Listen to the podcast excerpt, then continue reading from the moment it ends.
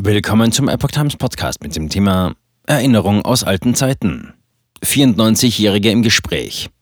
Ein Blick aus der Kriegsgeneration auf den Ukraine-Krieg. Ein Artikel von Alexander Walasch vom 8. Februar 2023. Anneliese, geboren 1928. Ich lebe von dem, was ich hatte. Und ich bin dankbar dafür, weil mir dadurch viel durch den Kopf geht. Zitat Ende.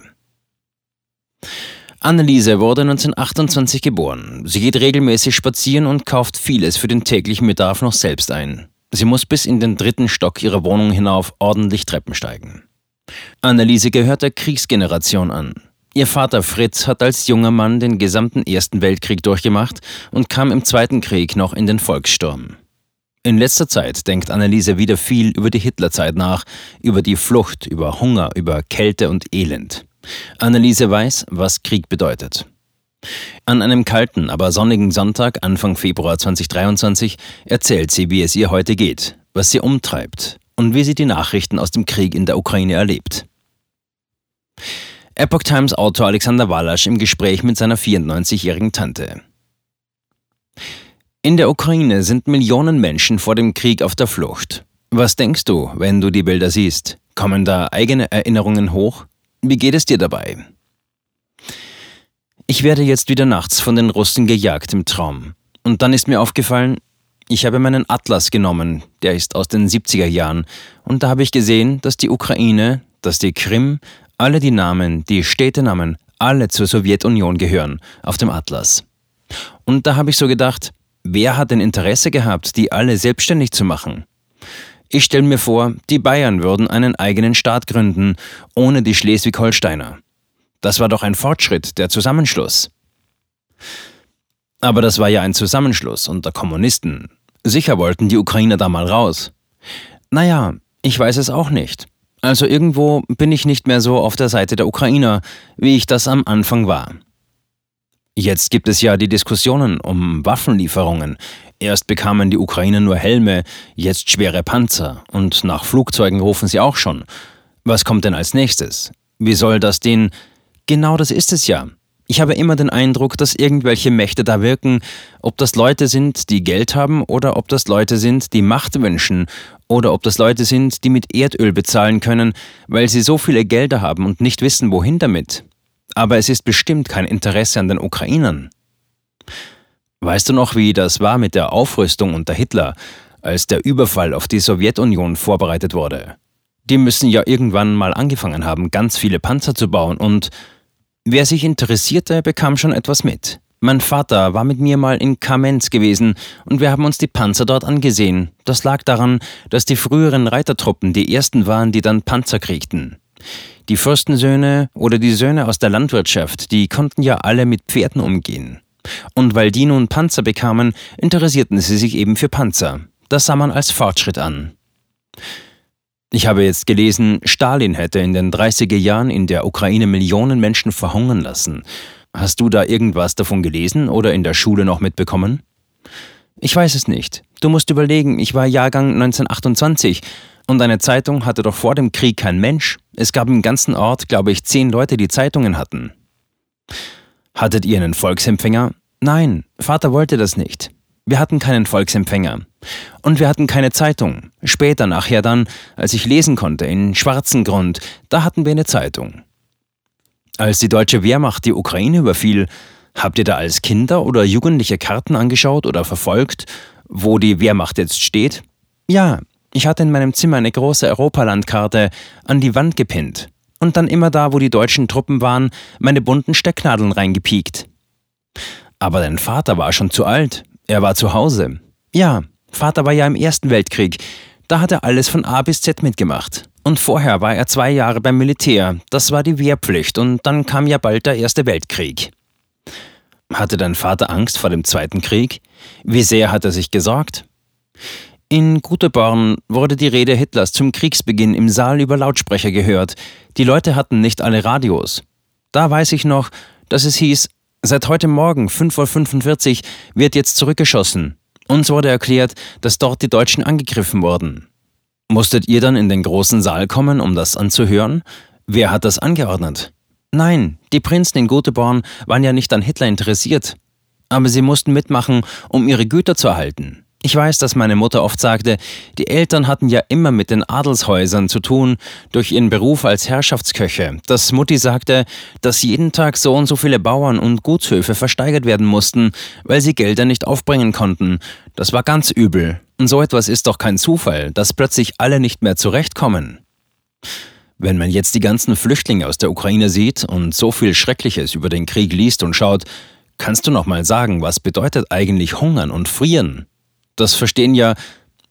Das gab es ja schon als Spruch, wenn die mit der Sammelbüchse herumliefen, die Kinder oder die Hitlerjungen oder die jungen Leute von der SA, dann hieß es immer, keiner soll hungern, keiner soll frieren, deswegen gab es den Eintopfsonntag.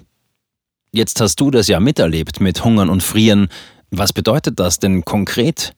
Naja, du musst dir überlegen, wir sind irgendwo losgezogen, dann ging der Zug nicht weiter oder die Straße war blockiert da musst du ja irgendwo weiterlaufen. Das war während der Flucht. Ja, auf der Flucht. Wir wurden getrieben und die Tschechen spuckten uns an und schmissen sonst was gegen die Flüchtlingstrecks. Wir wurden immer in irgendwelche Lager getrieben. Wir waren zunächst aber auf der Flucht mit LKW und Auto. Ich weiß nicht, wer damals die Fahrzeuge organisiert hat. Schon von schwarzen Grund her war es so, dass für die Leute vom Schloss ein Bus besorgt worden war. Der war von der Wehrmacht. Und den hat auch ein Mann von der Wehrmacht gefahren. Und dabei war noch ein Ukrainer, der war aber kein Kriegsgefangener, er wurde zur Arbeit in Deutschland festgehalten. Und die beiden haben den Bus dann immer wieder vom Eis befreit, gekratzt und so weiter. Denn es waren ja minus 20 Grad draußen. Wir haben über Hungern und Frieden gesprochen, auch während der Flucht. Wie ging dir damit um? Meine Mutter sagte, wenn du Hunger hast und nichts zu essen, dann musst du irgendwo da in der Gegend vom Magen, in der Mitte des Leibes drücken, dann glaubt der Magen, es kommt jetzt was zum Essen. So kann man den Hunger für den Moment überlisten. Wie wird man denn über 90?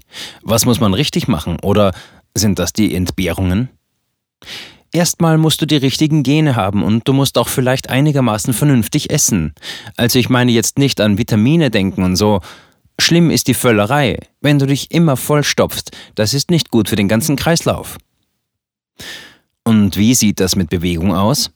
Bewegen ist das A und O. Durch Bewegung wird etwas im Körper in Gang gehalten. Und wie hältst du dich geistig fit? Ich überlege ja auch immer, wie das kommt, dass ich noch denken kann, wenn ich im Bett liege und nicht schlafen kann. Ich habe vorhin auf meinem Spaziergang auch schon wieder über so vieles nachgedacht. Manche sagen, Anneliese, grüble nicht so viel. Aber ich grüble ja nicht mehr darüber, was ich morgen esse oder wie ich meine Familie satt kriegen kann. Das sind heute andere Sachen, worüber ich nachdenke. In letzter Zeit fällt mir auf, du erzählst mehr über die Hitlerzeit, über die Flucht und so weiter. Weißt du, woran das liegt, dass dir das immer mehr in den Kopf kommt?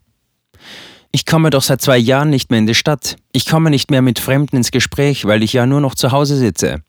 Das hat mir die erste Zeit nichts ausgemacht. Und inzwischen ist das so, wenn ich dir mal ehrlich was sagen soll, dass mir tatsächlich nachts jemand fehlt, den man mal umarmen kann oder der, ja, was weiß ich, einem über den Rücken streicht Mehr ist gar nicht nötig, aber das fehlt mir sehr.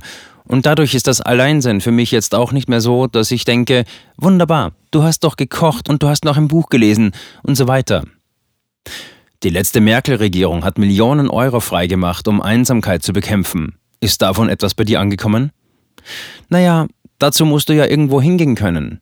Da gibt es Gruppen, da wird dann ein Vortrag angeboten, ich hatte je einen religiösen Kreis. Dadurch habe ich viele Leute kennengelernt, die woanders noch was hatten, was man mitmachen konnte. Zum Beispiel der Englischkurs. Da hat eine Freundin ihren Freund kennengelernt und ich bin durch eine Frau nach Malta gekommen. Auch war ich auf Jersey. Da habe ich jetzt in der Nacht, als ich wieder nicht schlafen konnte, gedacht, die beiden Freundinnen sind verstorben, die das organisiert haben. Viele Bekannte gibt es nicht mehr. Andere werden sehr krank und so fehlt das alles. Dadurch lebe ich nur noch von dem, was ich hatte. Aber ich bin dankbar dafür, weil mir dadurch viel durch den Kopf geht. Ist es denn im Alter schwieriger, auch mit Leuten warm zu werden? Ja, du bist inzwischen dann doch festgelegt. Ich kann nicht mit primitiven Menschen umgehen. Ich wurde schon in der Hitlerjugend immer wieder zu Lehrgängen geschickt.